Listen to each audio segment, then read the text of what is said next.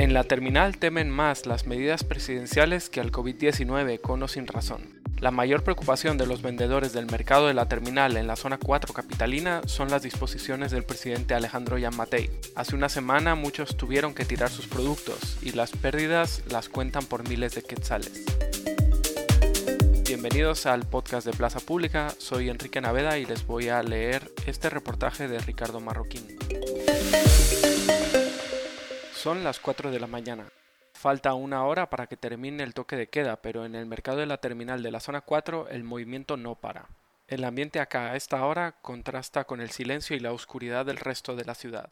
Hay personas moviéndose por todos lados y mantener la distancia es imposible. De no ser porque todas llevan mascarillas, pareciera que acá, en el puro centro comercial de la capital, aún no llega la emergencia por el COVID-19. Los puestos de venta de frutas y verduras, las tiendas de abarrotes y de expendio de materiales plásticos ya están instalados y abiertos desde la madrugada. Algunos pick-ups y camiones llenos de productos de la tierra están estacionados mientras hombres y mujeres descargan el material. Todo listo para recibir a compradores que visitan la terminal para abastecer su despensa o para los revendedores que llevarán la mercancía a los demás mercados más pequeños en la ciudad de Guatemala. Los cargadores que llevan sobre la espalda los alimentos de un puesto a otro o los pick-ups que partirán con las cajas y las bolsas de frutas y verduras piden permiso para pasar entre los camiones que transitan por las calles de ese laberinto expuesto al virus. Abren paso entre los transeúntes como pueden. Permiso jefe, permiso chavo, permiso. En algunos lugares es imposible transitar en línea recta. El contacto con extraños se siente en las manos, en los brazos y en la espalda. El metro y medio de distanciamiento social aquí no existe. Todos hablan muy cerca. En algunos lugares el silencio es imposible y es necesario hablar a gritos o muy cerca. Las mascarillas de tela que llevan puestas, algunas con diseños coloridos y estrambóticos con personajes de películas animadas o de acción, probablemente no impidan el paso de las gotas de saliva que propagan el virus. En el mercado de la terminal de la zona 4, el principal centro de abastecimiento de frutas, verduras, legumbres y carnes de la ciudad de Guatemala y del área metropolitana, pareciera que hay poco temor al virus. En realidad le temen más a las disposiciones del presidente Alejandro Yamatei y cómo podrían impactar en sus ventas. El pasado jueves 14 de mayo por la noche, el Ejecutivo anunció de manera súbita que se cerraba el país de inmediato, por tres días, ante el repunte de contagios del nuevo coronavirus. El anuncio llegó tarde. Los puestos de la terminal quedaron llenos de frutas y verduras porque el mercado no abrió. La mayoría de los comerciantes, sobre todo de papaya, melón y tomate, perdieron su producto y todo terminó en la basura.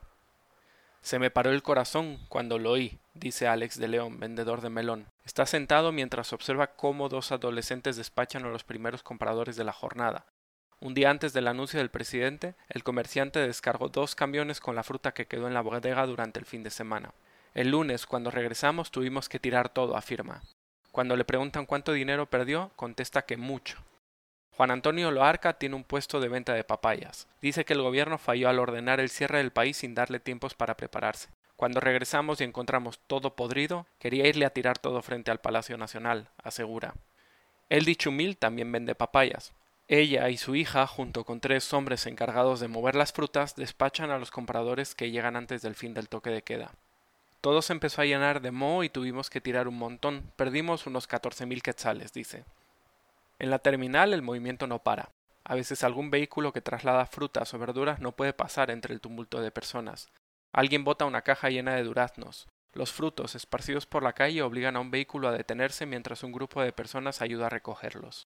En el sector de la tomatera hay torres de cajas llenas de tomate y de chiles pimientos.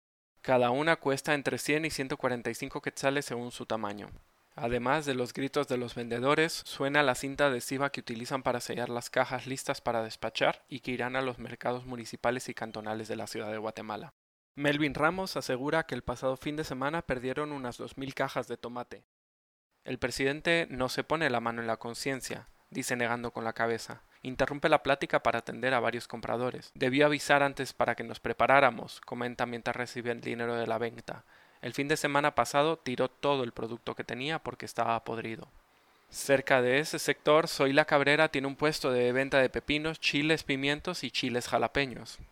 Es un estrecho callejón de la terminal que termina en un puesto con un enorme póster del expresidente Alfonso Portillo.